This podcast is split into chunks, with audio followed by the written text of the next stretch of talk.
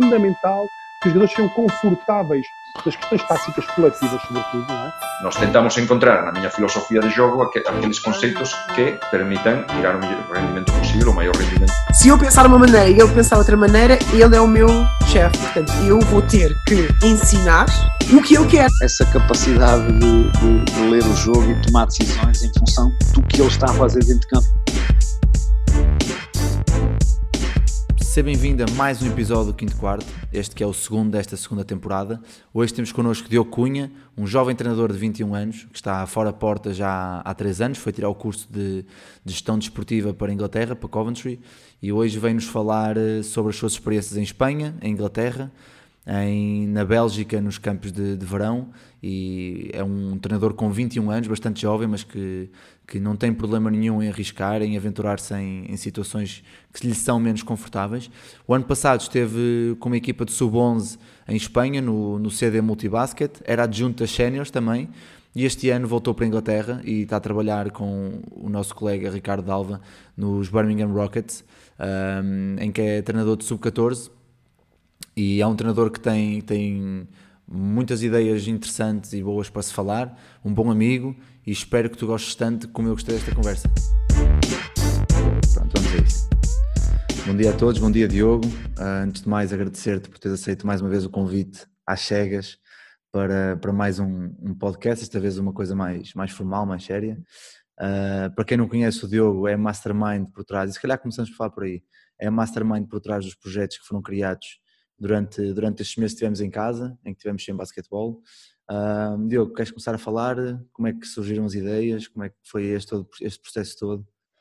Sim, claro. Já, primeiro, bom dia lá e, e obrigado pelo convite.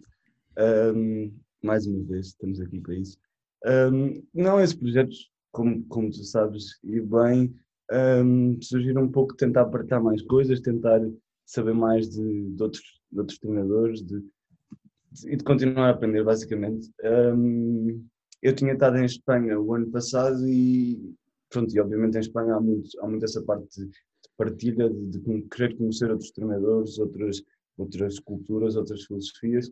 Um, e daí o podcast, obviamente, uh, para conhecer mais treinadores, para ter uma, uma mesa aberta, uma, uma conversa aberta sobre, sobre vários temas, epá, e, e foi brutal nesse aspecto. Um, e, e a zona parece, para, para, lá está, para ter um bocadinho o mesmo, uh, mas se calhar mais virado ao jogo, porque, não sei, isto, lembro-me de falarmos na altura, uh, mesmo com treinadores amigos meus e, e, se calhar os meus melhores amigos, eu conto pelos dedos das, mãos, pronto, se calhar eu, porque, porque tenho estado fora etc, mas quantos yeah. jogos é que eu analisei um, com eles, quantos uhum. jogos é que nos sentámos a tentar uh, fazer o breakdown do jogo, ou o que é que queiras chamar. Portanto, foi um bocadinho por aí, e da minha parte foi uma experiência gigante. Aqui o, as ideias para, para a malta que não, ainda não ouviu esta história, para ter uma noção de como é que isto funcionou, o Diogo disparava a ideia e eu dizia, ok, amanhã estamos a começar. E ele ficou assim um bocado desorientado, principalmente na zona press. Foi uma. Porque ambos nunca tínhamos feito nada do género, muito menos eu, nunca sabia, não sabia como é que se fazia streams de nada. E disse, Diogo, dá-me uma semana para eu me orientar aqui com, com o computador e começamos. Epá, foi, e foram dois meses intensos em que estávamos a lançar coisas dois em dois dias ou três em três dias, era ridículo. Eu tinha um horário. Yeah, todas as terças-feiras gravámos um podcast, todas as quartas Zona Press, todos os sábados Zona Press, e foi uma maneira também de nos mantermos uh, sempre motivados e ativos durante, a, durante este, esta parte sem basquetebol durante estes dois meses. Muito bem, Diogo, tu este ano estás em Inglaterra a, a terminar o curso de desporto, certo? Sim, gestão desportiva. desportiva. Gestão desportiva, já tinhas tido uma experiência aí, o ano passado acabaste de fazer estágio em, em Espanha, e este ano estás de volta para acabar o curso e obviamente ligado ao, ao basquetebol em Inglaterra. Primeiro, agora com a situação da, da pandemia, como é, qual é a situação atual aí em Birmingham, em Coventry, como é que, é que se passa, o que é que não se passa, como é que, como é que os miúdos reagem a isso? É, é, possivelmente o pior dia para, para, nos ter, para me teres perguntar isso. Porque ontem, foi o dia em que saiu tudo. exatamente, ontem foi. Saiu a notícia que vamos, vamos entrar outra vez em lockdown, em, em, uhum. em confinamento. Portanto, vai ser o país todo, ou seja, em princípio, ainda faltam as medidas exatas, mas em princípio vamos mesmo ter de parar o basquete um, por mais um mês, mínimo, mas isto já se sabe que é sempre, é sempre chato uh, e nunca se sabe muito bem. Mas, não, mas olha, até agora estava a correr, estava a correr bem. Uh, aqui em Inglaterra houve muito pouco período de uh, treinar sem contacto, portanto uhum. foi, tivemos ali, eu nem sequer estava cá na altura, tivemos, tivemos um mês possivelmente sem contacto e depois, ou seja, já estou a treinar sem contacto há, há dois meses, se for preciso, ou até um, um bocadinho mais. Portanto, foi, foi uma pré-época extensiva, mas honestamente essa parte da adaptação lá está para os miúdos em termos de contacto e tudo isso correu bem. Lá está, tínhamos regras fora do campo estritamente necessárias, mas claro. acho que toda a gente acabou por se adaptar. Sim, nós depois, nós mais para a frente vamos falar também da, desta transformação metodológica que foi preciso fazer para muitos treinadores, que de certa forma eu acho que, principalmente para, para as camadas mais jovens, que no início trouxe, trouxe um lado muito positivo, que foi o isolamento das técnicas e não poder haver contacto e obrigar os treinadores a, a ter que ir trabalhar ao detalhe cada, cada, cada, cada parte do drible, cada parte do lançamento, cada parte do passe, que acho que ali a geração de sub-14, sub-16 pode tirar muito, muito proveito sobre isso. Agora falando muito um, um versus do ano passado e deste ano, ou até há dois anos atrás em que tiveste a Inglaterra outra vez, nós sabemos que Espanha é um dos grandes, dos grandes uma das grandes potências mundiais do, do basquetebol, tu tiveste a sorte de estar lá um ano e viver essa cultura. Um, mal chegaste a Espanha e tu já tendo andado por aí, por, esse, por essa Europa fora em, em torneios e, em, e mandaste para tudo mais alguma coisa. Um, qual foi a grande diferença a nível cultural que tu sentiste do ano em que estiveste em Inglaterra para depois quando foste para a Espanha ou ao contrário? O que é que sentiste que falta em Inglaterra que em Espanha há muito, já, muito bem definido já? Sim, há uma série de coisas, honestamente, senão a diferença não, ia ser, não, não seria tão grande. Claro. Um, em termos de basquete, eu acho que das primeiras coisas é, é conhecer basquete e deriva-se muito de, da ACB ser o que é, de, de, ter tantas equipas na Euroliga, Eurocup, etc. Mas, mas tu perguntas quem é que é o, o segundo base do, do Fenerbahçe e toda a gente sabe dizer, em Espanha. E aqui há muito pouco esse conhecimento, um, há muito pouco vê-se pouco basquete, obviamente está muito mais ligado à NBA, um pouco pela cultura, pronto, pela língua e etc. Mas, mas portanto falta um bocadinho essa parte do, do basquete europeu. Uhum. Um, e depois eu diria também, e a mim parece-me clara, a formação dos treinadores. Uh, eu, lá está, tive experiências que, que, estão a ser super interessantes e em Espanha foi super interessante. Obviamente foi a minha experiência, se calhar tendo ido para outra cidade, para outro contexto, seria completamente diferente, mas mas a formação de treinadores aqui em Inglaterra nota-se, ou pelo menos do que eu estou, do que estou a viver, que, que há pouca formação e, e, e, eles próprios falam disso, os cursos não são uh, uh, nada por aí, por aí além, eu ainda não fiz nenhum, mas uh, e portanto notas um bocadinho, quase só pelo falar das pessoas nessa própria parte. E na realidade estamos a treinar jovens e estamos a treinar futuros jogadores eventualmente. Um, obviamente que isso que isso depois se nota, não é? Mas, mas eh, eu, eu, eu, concordo com isso e do que tenho falado contigo e com o Ricardo e com o Malta e mesmo, mesmo o Luís, que estão em Inglaterra, e me dizem, é muito, muito consistente o que vocês dizem, incoerente no facto de a formação de treinadores ser um bocado mais pobre em Inglaterra do que, do que noutros países, mas depois eu acho isto estranho, faz-me confusão porque tu chegas às, às camadas de pré-competição e competição em Inglaterra e tens muitos miúdos ingleses a fazerem programas já pré-universitários e acabam por saltar para universidades americanas. Tens bastantes ingleses a saltar para campeonatos na Europa e tens equipas em Inglaterra agora a competir, por exemplo, o London Lions a, a competir na, na Champions, na, na Europe Cup, na Champions League, na, na Europe Cup, acho eu. Não, não. Cup, na Champions, na Champions, pronto, já estão a competir numa competição europeia, ou seja, acho que há aqui um grande fosso entre formação de jogadores e depois quando já chegas aos campeonatos pré-competição e competição, há aí talvez outra, outra dinâmica. Honestamente, eh, a minha a, a, explicação que eu tenho para isso neste momento parece-me ser que, obviamente, nem todo o treinador é mau, portanto, há bons treinadores. Claro, claro. É um país gigante. Um, e, portanto, a generalidade pode ser um bocadinho mais, mais pobre, essa, esses treinadores, mas depois há treinadores bons, não é? E o, o que me parece que acontece é que muitos dos treinadores depois estão concentrados, dos bons treinadores estão concentrados nos mesmos sítios. Portanto, obviamente, quando tu começas a chegar a sub-16, sub-18 e começa a haver eventualmente algum recrutamento, um, depois esses jogadores acabam por se concentrar e, e, esse trabalho se desenvolver se calhar um bocadinho melhor. Um, com isso também dizer que obviamente o modelo do jogador inglês se calhar tem mais potencialidade que o jogador português, por, por tamanho, eh, uhum. pela quantidade de, de, de, jogadores que são, obviamente que isso não, não, significa tudo, mas portanto, se calhar aí há algum favoritismo, alguma, algum benefício em termos do, do modelo britânico.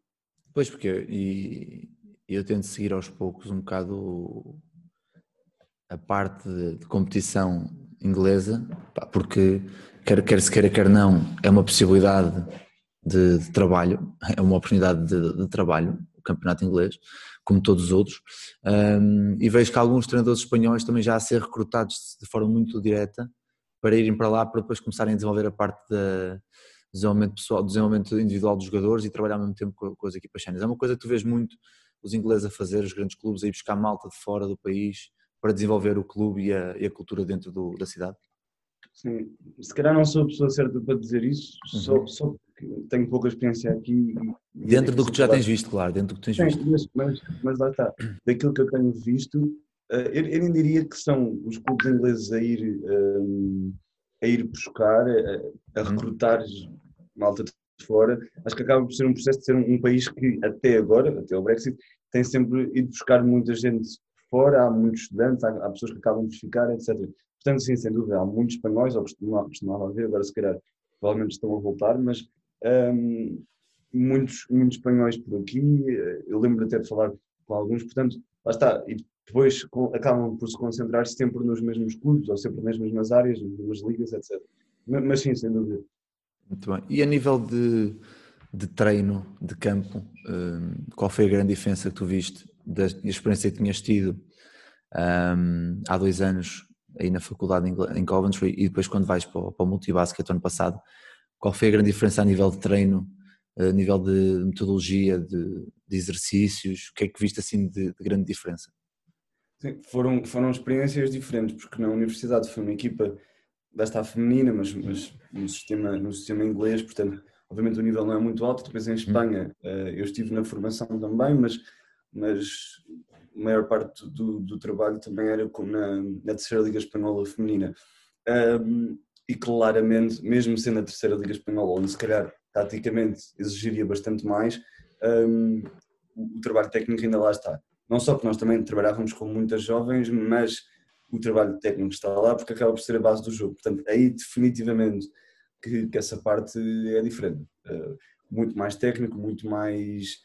Um, a ênfase está nos detalhes nesse aspecto uh, técnico e, e lá está. E acho que depois também com tanto conhecimento do jogo que existe em Espanha, pela pessoa normal, pela, pela uhum. média de, um treinador, um, depois o scout e os detalhes acabam por ser muito mais elaborados também. Mas dentro, de, dentro da, da técnica individual que tu falas, de trabalhar com jovens, o ênfase é dado na, no trabalho isolado das coisas ou, ou entram sempre a trabalhar com duas, três jogadores ao mesmo tempo, obrigar a, a tomar algum tipo de decisão?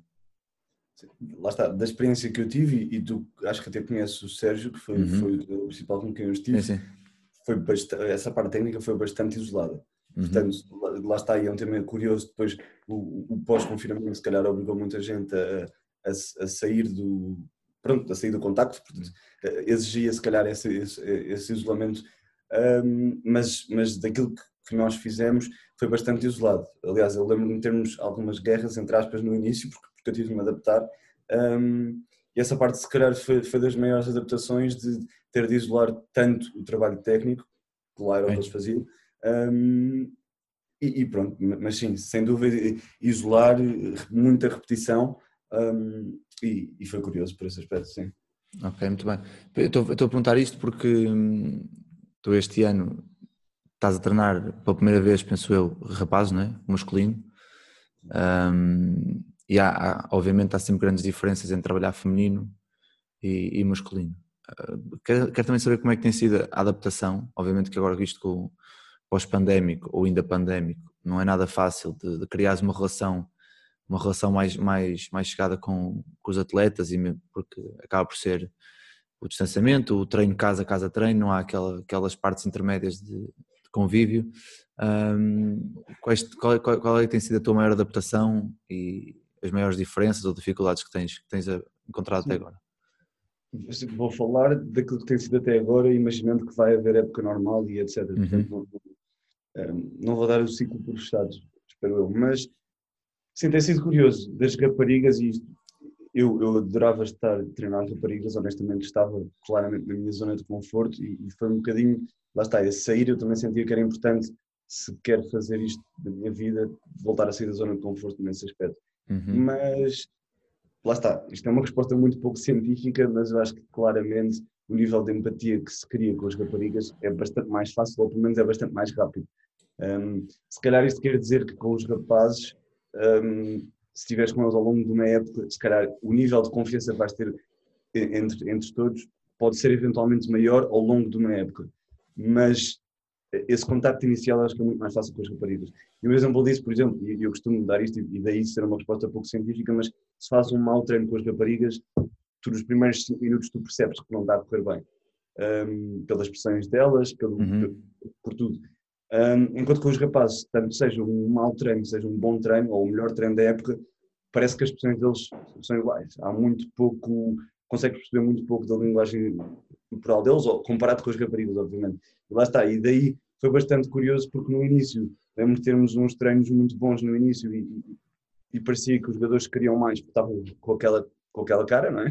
Uh, e depois, na semana assim, quando faz um treino se calhar foi menos bom, eles também estão com aquela cara. Portanto, acabavas Eles- ali por Elas são mais críticas nesse sentido. Sim. Exatamente. E depois lá está, e depois isso tenho ouvido muita gente falar de que as raparigas normalmente exigem, exigem sempre mais hum, do porquê das coisas. E Uhum. isso, honestamente, foi uma coisa boa porque sempre me obrigou a, a ir buscar um bocadinho e se calhar agora também me ajuda eh, a passar alguma dessa parte para os rapazes, explicar-lhes o porquê em vez de ser só fazer por fazer. Não, claro. E, e, obviamente nós mais à frente vamos falar aqui um bocado mais, mais diretamente deste trabalho que estás a fazer agora em, em Birmingham. Ah, mas a- antes de passar, desculpa, antes de passar para essa parte, tem aqui uma pergunta do, da malta lá do- das redes sociais que pergunta qual foi a experiência mais enriquecedora que tiveste até agora como treinador e porquê? E não tem que ser, obviamente, com equipas, pode ser eh, qualquer coisa que, que tenha ficado marcado. Bem, hum, olha, se, posso, posso dar duas, se puder Hum. dar duas. Uhum. Uh, ajuda-me bastante. Uma foi, foi sem dúvida ir, ir à Bélgica e pelo, pelo contexto, por ser uma coisa completamente nova para mim, mas, mas pelo, pelos treinadores que lá haviam. Uh, um, não, não vale a pena enumerar, até porque, porque eles não são portugueses, mas e, não, e provavelmente não, não, vão, não vão conseguir entender a conversa, mas o nível de treinadores que havia lá e, e a complexidade que tivemos nesse- naquela semana, ou sim, foi uma, foi uma semana, Uh, foi, foi, foi brutal. Isso Não, mas, mas, mas quem são? Que é para o pessoal que ouvi depois vai procurá-los nas redes sociais. foi, lá está, o Yorick, que trabalha na, na Elite Academy, o Michael, que também lá trabalhava, ou que trabalha, o Alex Serama, que trabalha lá e agora está em Espanha, uh, o, Francis, o Francesco Nani, uh, que até, eles, eles dois acabaram por dar um clínico para a NBA Júnior em Portugal, portanto, provavelmente Uhum. alguém há de conhecer. Um, se- estar com eles e, e- e- e não só o trabalho no campo, mas depois ir beber copos, falar dos treinos, etc., foi, foi incrível. E, depois de uma semana manter essa relação, ainda por cima em inglês, eh, e manter essa relação Uhum. diariamente agora, eh, foi, foi super enriquecedor. Eh, e depois a outra, eu diria que no, no, no campus do, do, de angadorismo, do, feito pelo Nuno, ehm, o choque que foi eh, quando Voltas a- quando voltas a Portugal. N- n- Não necessariamente. Isso, isso foi interessante, confesso, porque, porque voltar a treinar em, em português na altura foi, foi difícil para mim, mas. Porque há muita coisa que muda, muda obviamente. Não, mas o choque que foi, e o choque super positivo, que foi entre ter o meu mentor, que, é- que tem sido sempre o, o Nuno até agora, ahm, e depois conhecer a Daniela ah, do Porto, e que são treinadores excelentes que eu admiro imenso, mas ter um choque, porque eles não, são, não acreditam necessariamente nas, nas mesmas coisas, em alguns aspectos, ah, mas ter esse, esse choque das duas coisas e aprender com os dois ao mesmo tempo, ah, lembro-me e marcou-me completamente, portanto, já agora obrigado a eles, porque, porque tenho aprendido imenso. Claro. Agora passando aqui para, hum, para este teu, esta tua nova etapa aqui na, em Birmingham. Um, primeiro, tu chegas, chegas com ideias já, já, já fixas do que é que queres fazer, de como é que queres trabalhar, ou foste um bocado para, para perceber como é que era o contexto do clube e depois a partir daí conseguir começar a construir com, com os outros treinadores a, o que é que iam dar, o que é que não iam, como é que iam jogar, como é que não iam, como é que foi essa, essa adaptação?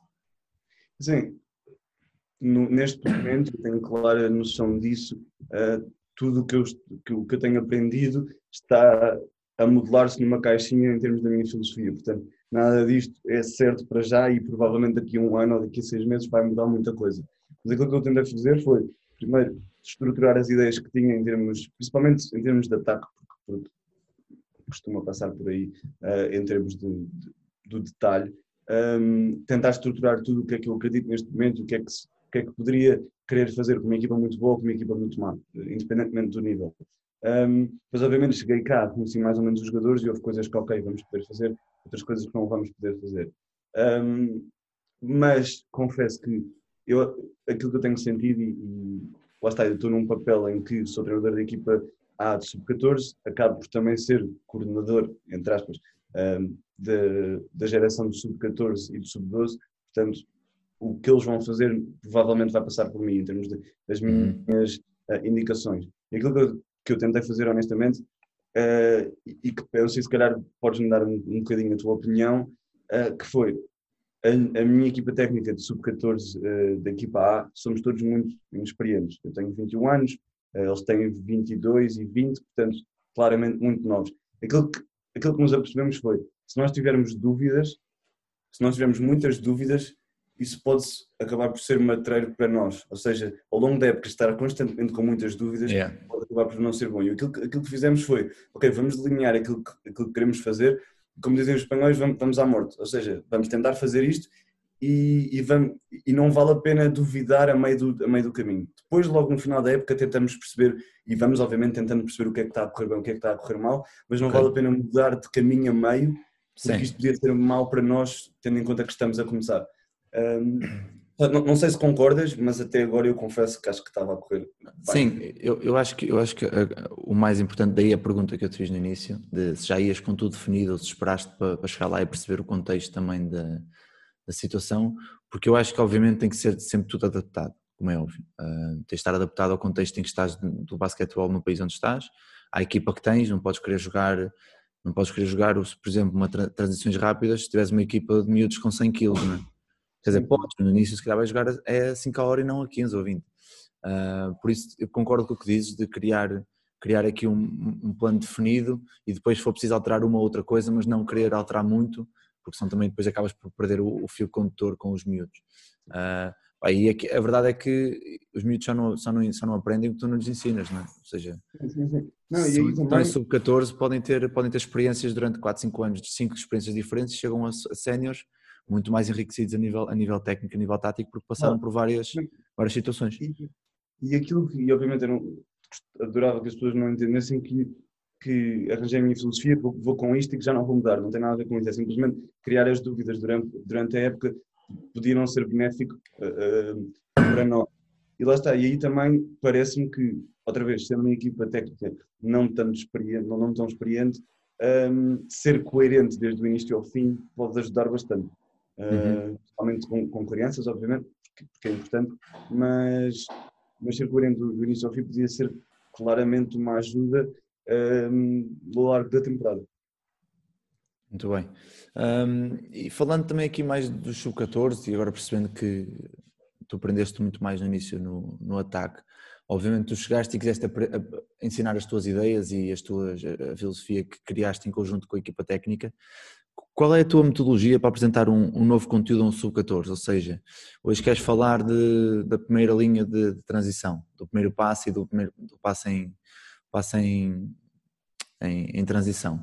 Como é que tu apresentas, como é que tu apresentas isso à equipa? Como é que estruturas os, os treinos à volta disso? E como é que é tua, o, teu, o teu modelo de, de aprendizagem para eles? Sim, olha, um, curioso, e, e podemos querer falar um bocadinho mais do tema, mas uh, este ano, e, e, já falámos sobre isso eu e tu, tentámos reduzir ao máximo tudo o que era 1 contra 0, 2 contra 0, 3, 4, 5 contra 0. Um, porque, porque com as horas limitadas que temos, e aqui em Inglaterra normalmente isso é um problema grande, obviamente que é um problema em todo lado, porque toda a gente se queixa do mesmo, mas tentámos reduzir ao máximo.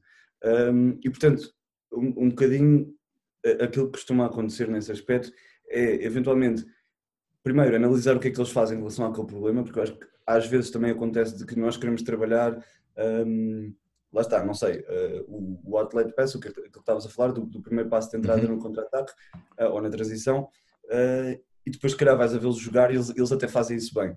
Mas normalmente, como nós começamos por aí, queres trabalhar isso e, portanto, se calhar às vezes não é necessário. Portanto, normalmente, ver sempre como é que eles fazem, ter ali, ter ali uma, uma, um meio de comparação e, eventualmente, mostrar-lhes o problema primeiro antes de falar do que, é que, do que é que há de fazer do que é que se tem de fazer. Portanto, eventualmente jogar uh, situações reduzidas ou 4 contra 4, por exemplo, em transição, para mostrar-lhes o problema e assim que acontecesse o problema, parar e, e mostrar-lhes. Porque assim eu acho que isso ajuda, obviamente que não, não fazemos isto necessariamente com tudo, tudo, mas isso ajuda depois aos jogadores a reterem mais informação porque perceberam o porquê de termos de trabalhar nesse, nesse aspecto.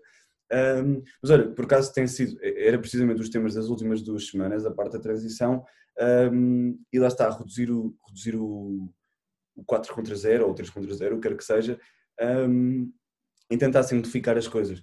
Portanto, fazíamos muitos 4 contra 2, depois a progressão para 4 contra 3. Normalmente não queríamos limitar nem dribles nem passes, às vezes passa por aí, mas era bastante, passava muito por eh, limitar o tempo. Ou seja, tens tem 8 segundos de ataque uhum. para, para terminar. Seja, Portanto, normalmente sempre... é isto. Diz, diz, desculpa, desculpa. Normalmente é isto, mostrar o problema, depois condicionar o jogo para que eles vão retendo alguma coisa. Pois era, era aí que eu queria que chegasse, a parte de condicionar o jogo e de, de adicionar eh, restrições a, a, cada, a cada problema que se cria. Uh, tu costumas pôr, colocar sempre parte, uma parte cognitiva em cada exercício que, que, que, efetuas ou jogas, por exemplo, ou fazes, por exemplo, estás a apresentar uma, a, o outlet pass e, o, e a segunda linha da transição e apresentas em 3 contra 0 e andas a fazer campos contra 0. Ou então é assim que fazes ou acrescentas alguma parte cognitiva de, ok, se dissermos um, temos que fazer esta solução, se fizermos dois, temos que fazer aquela, se fizermos três, é uma solução que vocês quiserem. Como é que, hum, como é que faz essa parte? Aquilo que tentamos fazer é sempre, lá está, essa parte cognitiva que falavas de se fazermos se, se, isto, se dissermos um, fazemos X, se fizermos dois, fazemos Y. O que tentamos fazer é sempre, no jogo, essas decisões vão ser baseadas no quê? Provavelmente na defesa. Aquilo que tentamos fazer é logo introduzir defesa, provavelmente condicionada, okay. uh, para nos dar esse, esse, tipo de leituras. Uh, obviamente no contra-ataque se calhar é dos, não é dos exemplos mais fáceis para falar sobre isso, mas, mas costuma ser por aí. Não, temos eliminado, ou temos tentado eliminar sempre o 3 para 0, ir e, volta, ir e voltas e etc. Um, e portanto, pomos logo a questão que queremos que haja uma leitura. Um, lá está, não podemos pôr as leituras todas de uma vez, porque senão é, é demasiado, mas, mas passa por aí, depois ir acrescentando e, e, e, mesmo depois quando vamos jogar 4 contra 4 ou 3 contra 3, já limitar o jogo de certa forma que não seja para, para buscar aquilo que nós queremos. Ok, isso já percebi que é, é, acaba por ser esta a tua, a tua metodologia a nível do, do, treino, ou seja, um caos um pouco organizado para eles encontrarem soluções dentro dos problemas que tu tens, bastante tomada de decisão, já falaste aí da defesa guiada, um, é uma coisa que também no, no último ano eu e tu falamos muito sobre isso, uh, e podemos também pegar um bocado por aí depois, mas agora, quando chegaste da pandemia, em que te vês obrigado a não poder ter contacto, como é que, como é que tu adaptaste essa forma de, de, estar? Porque agora não podes fazer, eh, não podes jogar um contra um dinâmico, não podes fazer esse tipo de, de trabalhos. Como é que adaptaste para conseguir, para continuar a ter um, esta parte cognitiva no treino, esta parte de, de, um pouco de caos organizado? Sim, olha, sou, sou, sou precisamente a pior pessoa para me fazer essa pergunta. Tu não fizeste nada? Não, simplesmente porque tivemos, eu acho que tivemos dois ou três treinos em que não podia mesmo haver esse contacto. Aí depois já houve. Ok. Agora, aquilo que, eh, o que tentámos ir buscar um bocadinho foi lá estar a trabalhar muito nos detalhes, muita repetição, uhum. mas tentar arranjar uma, uma, uma repetição que não fosse sempre a mesma coisa. Portanto, estamos a falar de finalizações, não ser sempre 10 vezes seguidas a mesma finalização, ser alguma coisa que depender só de um treinador, e temos sorte que temos bastantes treinadores disponíveis, depender de algum treinador ou, de alguma coisa do género. Um, lá está, para ter muita repetição, eh, neste caso um contra zero, mas que, que, que os atletas basicamente tenham de se adaptar e que essa parte cognitiva também acabe por, por trabalhar, porque não é só, no jogo não vai ser fazer 20 vezes sempre a mesma finalização. Obviamente Claro. que é muito pouco real, tendo em conta que é um contra zero, mas te- tendo em conta as circunstâncias, eh, tem de ser assim. E agora, nesta parte do, do confinamento, já tens alguma coisa preparada? Não, ainda, não, ainda não tiveste grande tempo a pensar disto desde ontem para hoje? Já tinhas alguma coisa pré-definida caso acontecesse isto? Eh, estás em que fase agora? Estou na fase em que ainda estamos a tentar perceber o que é que vai acontecer mesmo em termos Uhum. de vida. O mais provável é que, é que faz. hum, e, e, honestamente a ideia é a ideia é continuar a ter contacto com os jogadores, portanto seja através de Zoom, seja através de chamadas, o que quer que seja. Hum, trabalho físico para, para que se mantenham em forma e porque são crianças e, e precisam, se calhar é o- é o que nos preocupa um bocadinho mais. Hum, e lá está, já tínhamos feito três jogos amigáveis, que foi, foi uma experiência super positiva. Eh, E portanto, se calhar mostrar, obviamente que isto não vai durar um mês a fazer isso, mas mostrar algum vídeo, um- falar daquilo que queremos e daquilo que, que lá está, dos pequenos detalhes que se calhar podíamos ter feito melhor nestes, neste mês e meio que tivemos a treinar, ou dois meses. Claro. E agora aqui pegando, antes, antes de ir para uma parte que, que eu e tu já tivemos conversas longuíssimas sobre isto, ah, mas aqui colocar outra questão da malta das redes sociais que é ah, qual é o, o procedimento ou qual é o teu, o teu, teu mecanismo interno que tu, que tu fazes para, para dar um feedback? Ou seja, dás logo ao primeiro erro, não dás? O que é que tens em conta para dar esse feedback? Que tipo de feedback é? Sabes que isto aqui é só perguntas duras, meu. A malta, a malta que segue nas redes sociais é, Vou- é vou- dura. Sem dúvida. Não, não, não, excelente.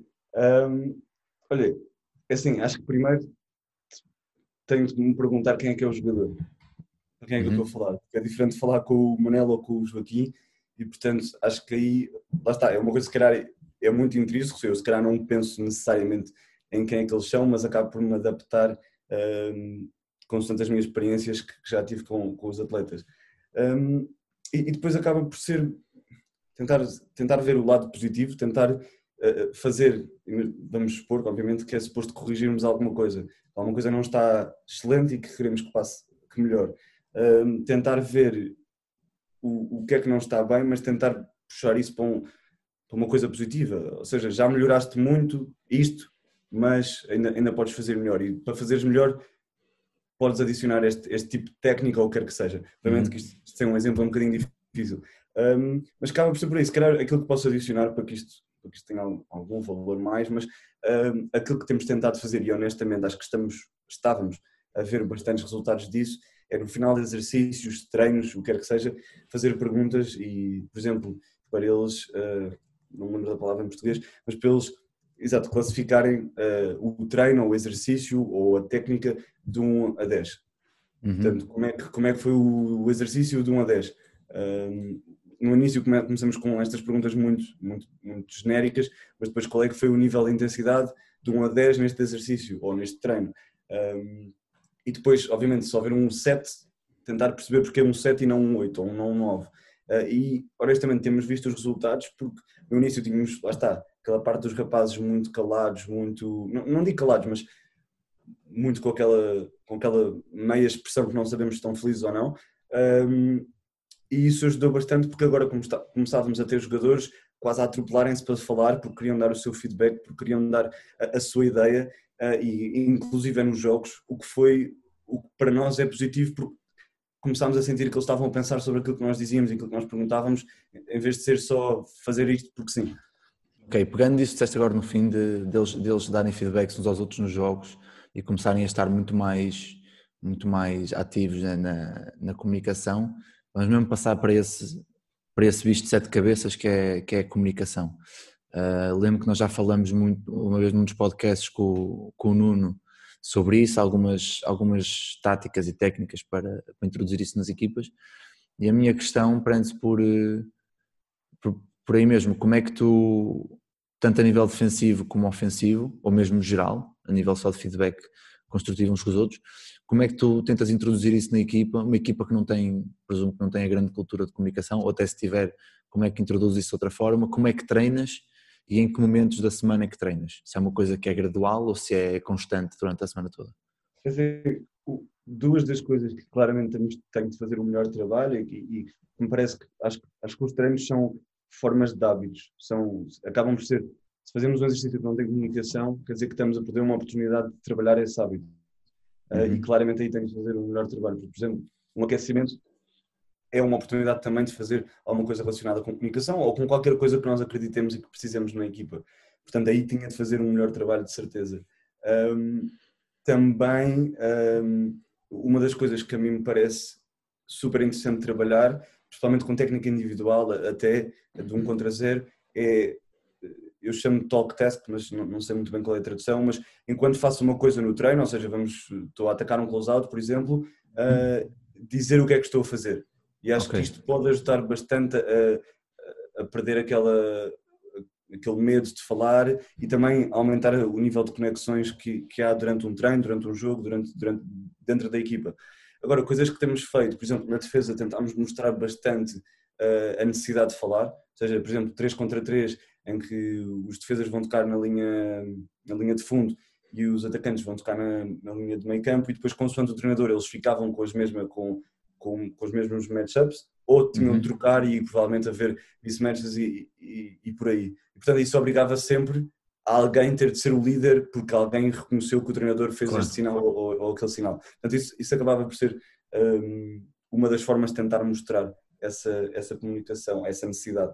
Uh, e depois, mais coisas que se calhar que pode ser interessante partilhar, uh, aquilo que tentamos fazer, que depois vamos tentar que aconteça nos jogos, por exemplo, estamos a jogar 4 contra 4, por exemplo, e o nosso, o, o nosso ênfase tem sido muito através de extra passe, de, de ter isto é um bom lançamento ou não. E Uhum. tem sido muito essa pergunta. Em vez de marquei ou não marquei, é um bom lançamento ou não.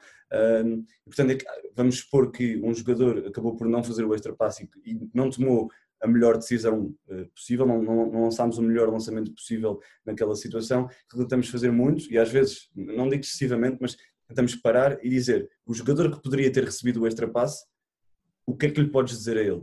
Porque muitas vezes eles, isto acontece, ele, o que não recebeu o extra passe uh, fica chateado porque não recebeu a bola, o outro falhou, portanto fica chateado, mas, mas não passa disso. Portanto, o que tentamos fazer muito é parar, ok, ajudem-se agora a vocês próprios. Não tem de ser eu a dizer-te que isso foi um mau lançamento, alguém já sabe que isto não foi. Portanto, tentamos partilhar um bocadinho por aí. E, e isso começava a aparecer nos jogos, porque seja no banco eles diziam ao outro, olha, naquela situação podias-me ter passado a bola, mas até dentro do, do, campo, principalmente quando depois, por exemplo, se a bola fosse fora, já começava a haver um bocadinho essa entreajuda. Mas lá está, eu acredito que seja um processo bastante longo, Uhum. um, mas pronto, passa por, ou passava por aí até agora, honestamente. Ou seja, a comunicação que tu introduzes em, em momentos muito específicos durante o treino e tentar ser de uma forma muito natural, certo? Não dizes, olha, agora é obrigatório, temos que comunicar. Sim, Porque eu acho que é aí o grande problema, por exemplo, uma coisa que eu tenho feito, isto também é uma equipa de sub-19 já, a mais velha, mas que tenho feito este ano e que tem resultado bem com elas, é dar momentos da semana em que eu não, não tenho nenhum poder sobre o que vai acontecer no treino. Ou seja, dou 20 segundos a uma equipa para atacar e para desenhar um ataque ou para falar em um ataque entre elas e dou 20 segundos à defesa para delinear a defesa delas. Seja se tivéssemos treinado ou que não tivéssemos treinado, quero que elas também puxem pela cabeça e tentem arranjar soluções e a defesa tenta arranjar problemas e o ataque tenta arranjar problemas sucessivamente. E isso tem trazido uma energia muito positiva ao treino, porque elas estão a competir, mas ao mesmo tempo obrigas a competir, a competir, a, desculpa, a comunicar e quando as coisas não correm da melhor maneira, elas, como são responsáveis pelo que escolheram, já não é o treinador que é responsável porque não escolheu, elas aí dizem, ok, ali devias ter feito assim, ou aqui, ou aqui enganei, percebes? Uh, e tem sido uma, algo que, que eu tenho percebido que nas, pelo menos nas últimas duas semanas tem corrido, tem sido muito proveitoso para, para, para o grupo. Agora, obviamente com um grupo sub-14 se calhar muito novo, isso terá, poderá ter a mesma, a mesma finalidade, mas o início e a metodologia com que é feita tem que ser, tem que ser completamente diferente, como é óbvio. Sim, não, isso aí, se calhar, não vou tanto pelo lado da comunicação, mas parece-me interessante o exemplo que estás a dar. Vendo com o sub-14, se calhar, o que, eles, o que eles têm na bagagem deles é mais pequeno, portanto, eles não podem não ter tantas ferramentas para, claro.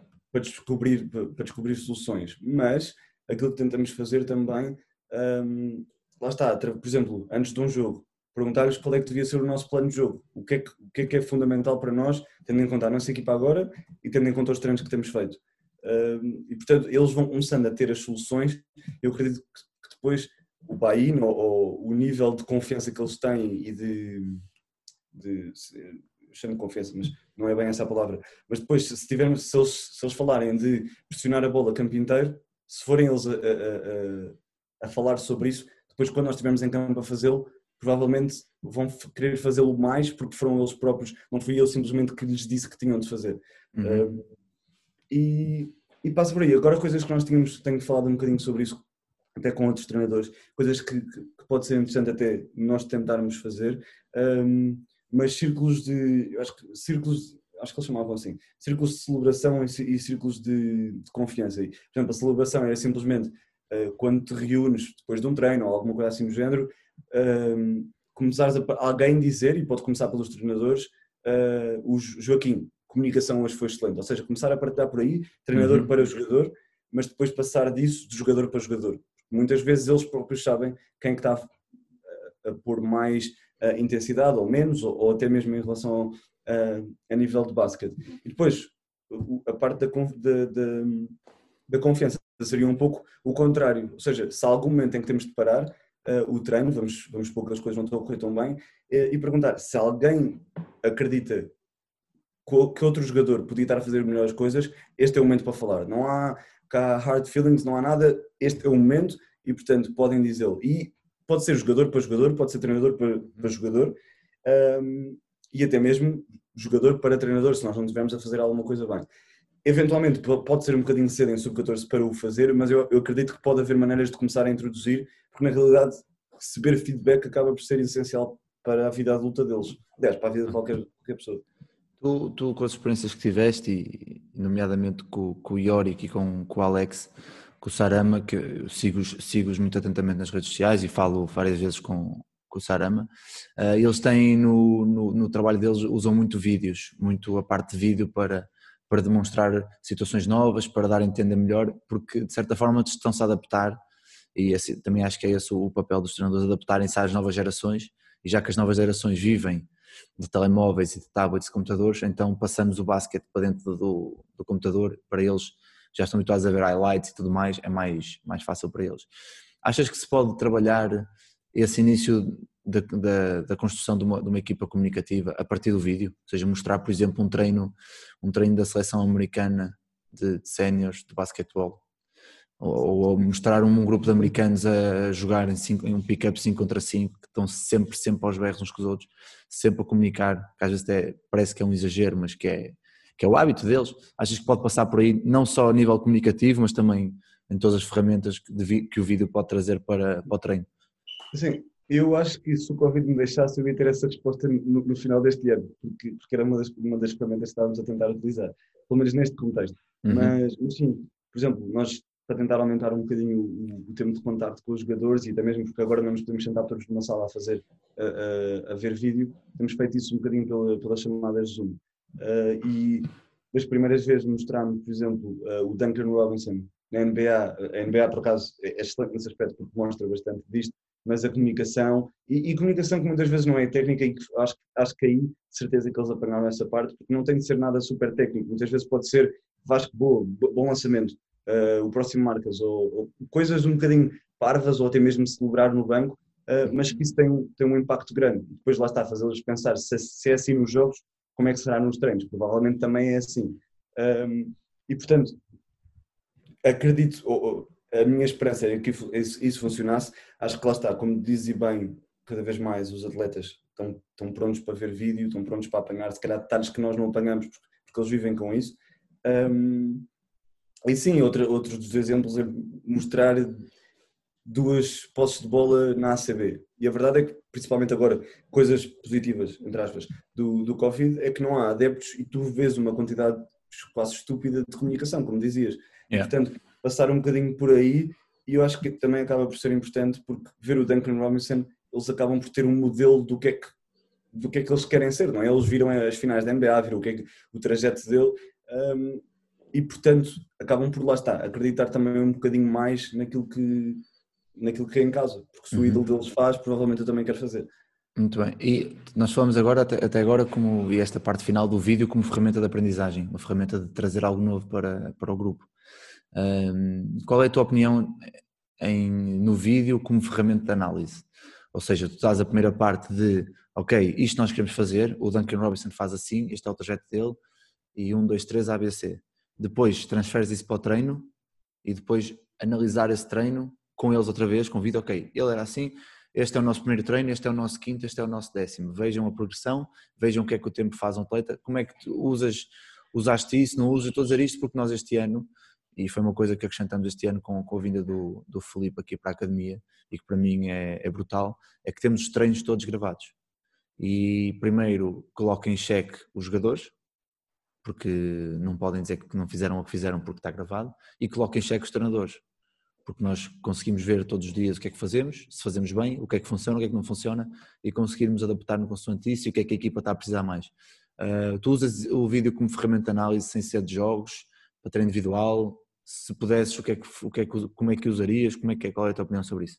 Para treino individual, acho que claramente, acho que dá, dá outra percepção, acho que os jogadores muitas vezes, principalmente se formos a falar de, de repetição, repetição, repetição, muitas vezes os jogadores não têm, se virem, acabam por ter uma noção muito maior do que é que, do que, é que está a acontecer, do que é que o, o, o próprio corpo deles está a fazer. Muitas vezes eles, eles não sabem ou não têm noção.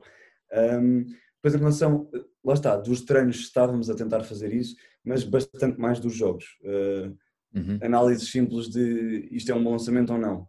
Mas já estavas a fazer, estavas a fazer este ano já? Sim, sim, sim. sim, okay. sim.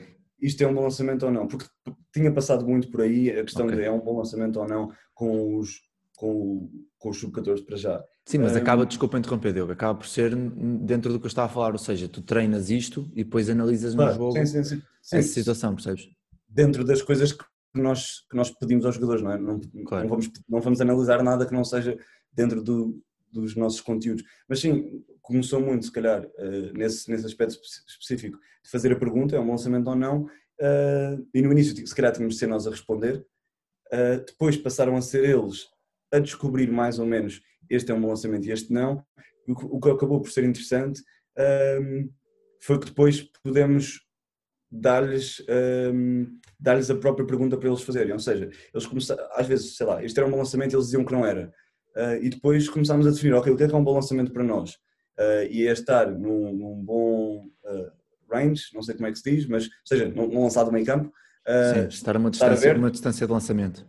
A distância de lançamento, estar aberto, ou seja, não ter dois defesas na cara, uhum. para a maioria deles, e, e, estar, e estar em equilíbrio depois isso acabou por ser positivo porque nos treinos, se houvesse um, um lançamento não tão bom, a pergunta era ok, qual, consegues passar por estes, por estes três pontos? Consegues dizer sim a todos? Se sim, ótimo, foi um bom lançamento. Se não, e, e lá está, eles começavam um bocadinho mais uh, a ser eles próprios a chegar às conclusões, o que até agora tinha sido positivo. Muito bem. Agora só para acabar, Diogo, eu tenho aqui algumas questões. Uma delas, uh, perante de como estás ligado muito mais ao basquetebol feminino e nos últimos anos, um, tens seguido muito mais o basquetebol feminino. Uh, qual é para ti a melhor jogadora portuguesa ou a tua, a tua jogadora favorita portuguesa que está a jogar agora? Ina, tu, tu tenhas, ah, vai, eu comigo eu tenho que acabar isto de uma maneira assim, Ina, porque senão é, perde a piada. Eu, eu, é que precisamente agora uh, eu estou a planear isto, ver bastante agora as jornadas de, de qualificação é para o europeu, uhum. sim, contra a Bélgica e, e a Ucrânia e a Ucrânia, um, porque, quero, quero voltar a ver mais do basquete feminino e principalmente do, do português. Mas pá, eu diria daquilo que eu, que eu tenho visto, e lá está, pode, pode ser a pior análise possível, um, mas eu gosto. É difícil. uh, não, se tiver que ser duas para não, para não, para não ferir sentimentos, dá duas. Não... Sim, eu, eu, tentei analisar bastante da Inês de ano ano passado uhum. e estava, estava uh, a gostar. Pá, para, não, para não me queimar, vou com essa resposta. Pronto, é Inês Viana e pronto. E, mas, mas claramente preciso de ver mais e quero ver essas jornadas. Aliás, até, até te convido uh, para analisarmos isso juntos. Agora é que eu vou voltar à- quarentena, mas. Pois, mas tu voltas e eu espero não voltar, não é? Espero. Pronto, exatamente. Mas não, mas tem de ver mais, sem dúvida. Fica, fica adotado. Muito bem. E agora a pergunta, a pergunta ao contrário. A nível europeu, tu que andaste a ver Ok. Euroligas, fases competitivas, isso tudo, qual é a jogadora que, te- que, te- que para ti é mais completa, ah, que, pá, que acima de tudo para ti é um modelo de jogadora que tu gostavas de apresentar a alguém? E o porquê, obviamente. Assim, uma que, eu- que, me gosto, que eu gosto muito é a Brianna Stewart. Essa, Uhum. essa, sem dúvida, tem sido. Este ano fez, fez uma NBA, uma WNBA brutal, mas essa sendo. Outra é Emma Messman, acho que é assim, a belga, portanto, belga, sim. de analisar, sem dúvida. Ah, outra que eu se calhar gosto em termos de, da técnica individual, não é tanto conhecida, se calhar a francesa Johannes, pá, qualquer coisa, jogava. Sim, jogava. hum, Joga agora no Asvel e jogava antes no Bourges. Portanto, eh, quem, quem vê basquete feminino de certeza que sabe quem é, não lembro do segundo nome dela. Hum, mas essa sem dúvida pelo, pelo, pela técnica individual e até costumava mostrar vídeos dela hum, para as jogadoras que tinha o ano passado. Olha, por fora agora em técnica individual veio agora uma, uma pergunta à cabeça. Quando tu dás eh, treinos individuais, e já que este ano, no pós-pandémico, no verão, no verão da pandemia, houve um boom de treino individual, pelo menos cá em Portugal, ainda bem que o houve, ainda bem que o houve, que é mais, mais malta a trabalhar em vez de estarem parados. Eh, quando tu vais dar treino a alguém, qual é, qual é o teu, o teu qual é o teu, a tua metodologia, ou seja, como é que tu trabalhas, como é que tu estruturas o treino, se apresentas vários conteúdos, se tentas ver alguma coisa ou tentas saber à beira do atleta o que é que ele sente mais falta e o que é que precisa mais, como é que, como é que tu fazes essas, esse tipo de trabalho? Pá, pergunta terrível porque eu tenho saudades de dar treinos individuais, aqui não tem sido possível. Hum, assim, se for a primeira vez, obviamente tentar perceber quais é são as necessidades e até, até pode ser o jogador a dizer-nos, não é? Uhum. Hum, se não, focar, focar naquilo que queremos que aprenda. Pá, se são três pontos eh, durante uma hora que queremos que ele, que ele evolua, então que sejam mesmo esses três pontos, não, não, não definir te- dez e depois eh, eh, não ir necessariamente aos detalhes. Portanto, são, são três pontos importantes, são esses três pontos. Eh, obviamente, uma coisa que eu acho interessante e quando eu comecei a dar treinos individuais marcou-me completamente a diferença e provavelmente a ti também, se for só um treino com uma pessoa, hum, o, nível, o nível de esforço é, é é super diferente, porque o jogador acaba por ter muitas mais repetições, mas se tu tiveres a mesma intensidade que tens, tu como treinador, que tens num treino da equipa, provavelmente esse jogador não vai durar mais que meia hora, porque normalmente estamos sempre ligados à corrente.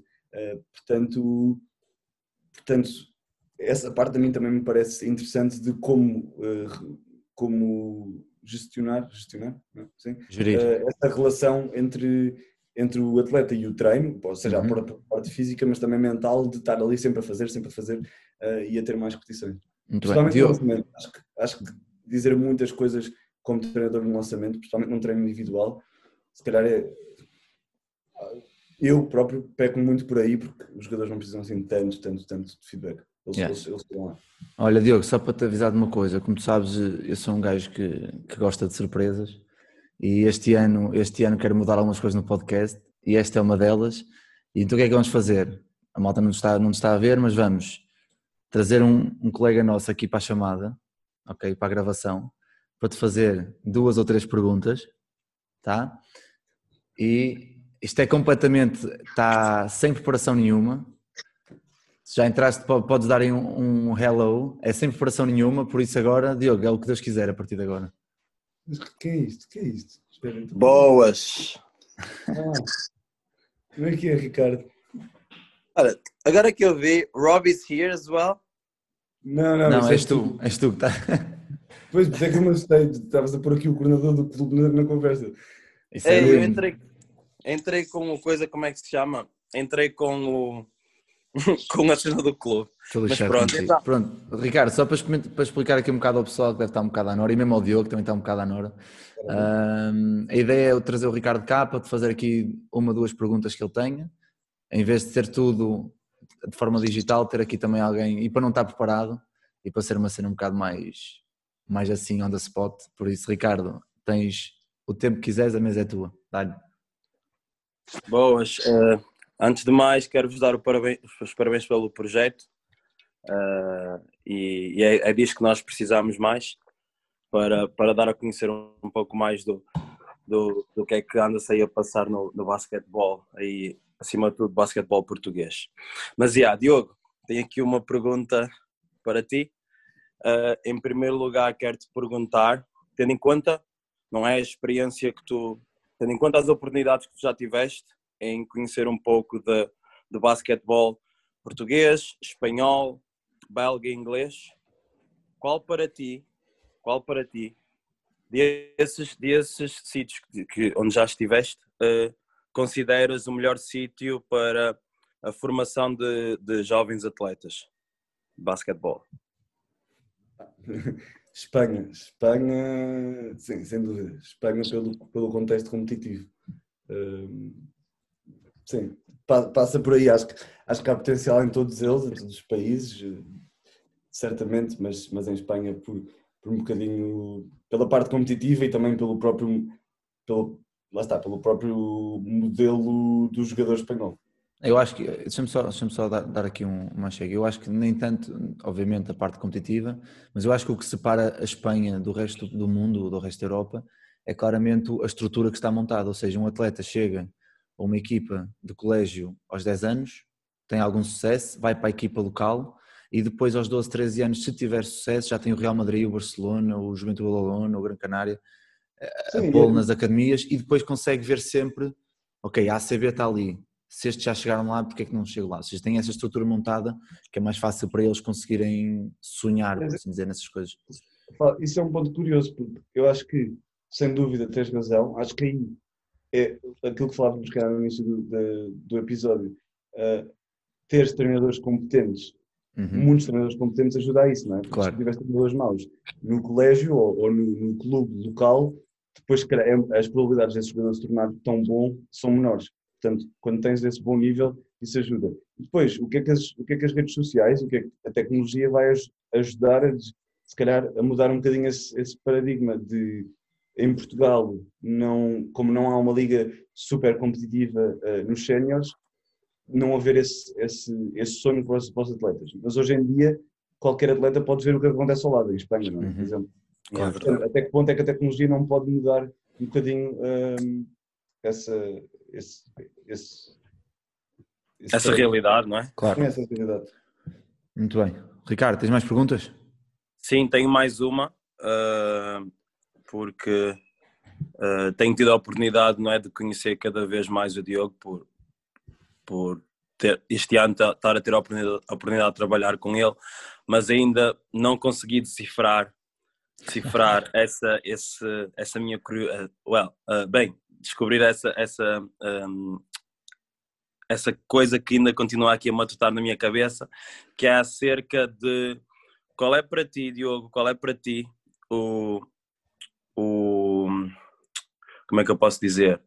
O teu, o teu aspecto do jogo mais favorito? O que é, o que, qual é para ti o aspecto do jogo que, que te fascina mais, que te, que te entusiasma mais a, a estudar e, e a procurar saber mais? Já sei que és um gajo que, que está sempre à procura de, de, de melhorar em tudo, em todo, todo o aspecto do jogo, mas qual é para ti o mais, o mais o favorito? Pois, pois é difícil, Ricardo. É Assim, tu podias ter feito esta pergunta tipo, ontem, não, não num episódio, mas Não, Eh, Diogo, desculpa lá, mas é para ser, é para ser. não, é verdade, é verdade. é para ser, é para ser. Uma das coisas que, que a mim, de forma geral, me, me entusiasma mais é a relação entre o, entre o treinador e o, e o atleta, da parte psicológica. Aí, por- porque me está a começar a surgir essa parte, esse tema da psicologia me está a começar a interessar cada vez mais. Agora, em termos de basquete, basquete, não, não sei. Eu sei que claramente tenho de aprender muito sobre técnica individual e sobre, sobre tática. Na realidade, tem que ser sobre as duas coisas. Mas mas eu, eu diria, eu diria tática individual. Eu diria tática individual. Olha, se, agora mesmo. a minha resposta, se fosse o Diogo, n- não para mim, mas eu conhecendo o Diogo como eu conheço, a resposta que ele não, não está a dizer e que já devia ter dito é o spacing. O Diogo é alucinado com Vá, o spacing. ok, ok, ok. É um facto. O é um spacing é uma coisa. é, um, é um facto. Tem eu tenho um fetiche com os spacings todos do mundo. Eu, pensa, eu pensava isso, estás a ver, Vasco? E eu tinha essa ideia, por isso é que eu disse. É uma coisa que até agora ainda não consegui perceber muito bem porquê. Porque eu inicialmente pensava que era essa a questão de spacing, uh, mas depois comecei a duvidar se seria mais o spacing ou, ou muito ou mais ainda, por exemplo, a, a parte da técnica individual.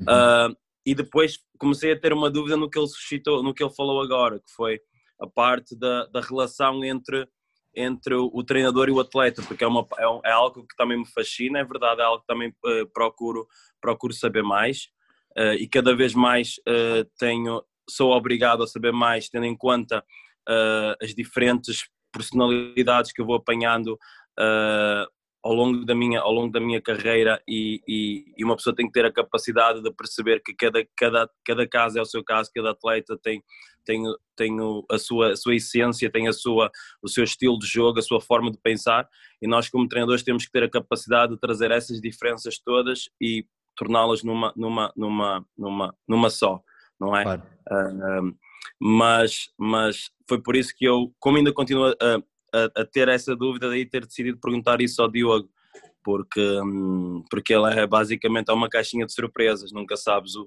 o achas que sabes que estás, que, achas que sabes que, uh, o que é que ele está a pensar, mas depois ele sai-te com uma que tu, que tu ficas a, à toa, por isso é que eu perguntei. Maluco, obrigado malta por, por apresentarem. Vasco, já tens a introdução, está bem? É, sou maluco. É yeah. Olha, oh, Ricardo, já agora te falaste aí da relação treinador-atleta e eu quero aproveitar também este espaço para, para te dar os parabéns, meu, agora em português, para te dar os parabéns pela, pela distinção que tu tiveste pela, da cidade de, de, Birmingham, que não é para todos, não é? O Hometown Hero. Uh, espelha muito bem daquilo que tu és enquanto pessoa, enquanto pessoa, não porque fazer ver que não é preciso ser o melhor treinador do mundo a nível técnico e tático, porque nenhum de nós o é, para, para ter um impacto muito positivo na vida da, dos jovens. E acho que aí tu já cá, já cá em Portugal no Paroquial tinhas esse, esse impacto muito positivo com os miúdos. E também quero, quero aproveitar também esta, esta, este espaço para, para te dar os parabéns e para a malta que esteja a ouvir, se, se não conhece, para ir para passar lá para a minha página que eu tenho lá, tenho lá o, o congrats em inglês para ti. Tá bom, olha, muito obrigado, muito obrigado pelas, pelas tuas palavras e, e, e, acho que o que tu disseste é muito importante, não é preciso seres um, um, um, um treinador uh, de topo ou conheceres muito, muito bem o jogo, não é?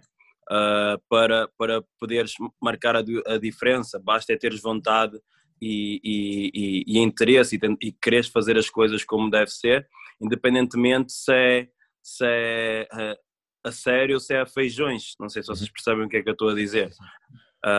E eu tive já a oportunidade de partilhar isto com, com o Diogo muitas vezes, que é, eh, tendo em conta que eu sinto muita dificuldade, por exemplo, na parte tática, não é? Porque tu sabes de onde é que eu venho, não é? Uhum. Uh, sabes que, que hum, há, há pessoas que têm a oportunidade e a possibilidade de crescer em, em contextos uh, diferentes. Quando digo contextos diferentes, é ter mais suporte e, e, ter uma estrutura muito mais organizada, o que lhes permite também uh, evoluir mais. Mas hoje em dia não há desculpas. Hoje em dia, se as pessoas quiserem realmente uh, saber mais e estudar mais acerca do jogo, estão à distância de, de, de, só do, ou das redes sociais ou de uma, deste, deste, desta ferramenta como o Zoom ou o Twitter, uhum. que eu agora estou a tentar usar mais, assim como vocês o fazem. Uh, mas é isso, malta. Este é o meu conselho para, para todos. Tipo, saiam da vossa zona de conforto, não tenham vergonha de perguntar, não tenham vergonha de, de, de, de saber a partir de menos que os outros. Devem é ter vergonha de não tentar aí está, um, alcançar o que vocês sonham ou de, de fazer algo que vocês acreditam. É claro. só isso. E pronto, rapaz, não há melhor maneira de, de fechar um episódio do que ter o, o Ricardo a, a, dar aqui um, um sermão aos peixes sobre, sobre o trabalho que ele faz. Diogo, antes de fechar, queres dizer alguma coisa? Já estás envergonhado o suficiente? Não? Tranquilo? Não, obrigado Vasco pelo, pelo convite. Hum, agora, certamente, com esta, com esta cena que tu fazes aqui de, de incluir pessoas, claramente vai aumentar o meu interesse por ver quem é que tu vais lixar a seguir. Quem é que é o próximo, é que é o próximo episódio? Eu, eu, eu, vou dizer, eu não devia dizer isto, mas, mas pronto, eu vou dizer porque eu sou, eu sou um livro aberto. Esta ideia foi, foi criada há 20 minutos atrás. Ah. O Ricardo mandou-me mensagem no, no, no Instagram a dizer: ainda vou tempo de fazer perguntas. Eu vens, fazes a live e ele está bem. Pronto, só para a malta ter uma noção de como é que isto funciona aqui. Então, era para os próximos, porque um bocado de ser interessante. Não, mas honestamente, boas perguntas, isto também faz, sempre uma pessoa pensar e, e ver se mantemos esta partilha e, e, pá, e amizade e, e, e continuar a partilhar é que é saber do jogo. Acho que isto Claro. ajuda. E para toda a gente que nos está a ouvir, que aguentou este tempo todo e que, e continua, depois de um ano de, de projeto, a apoiar, a apoiar o- os projetos que, que eu faço e que nós fazemos em conjunto, um grande obrigado.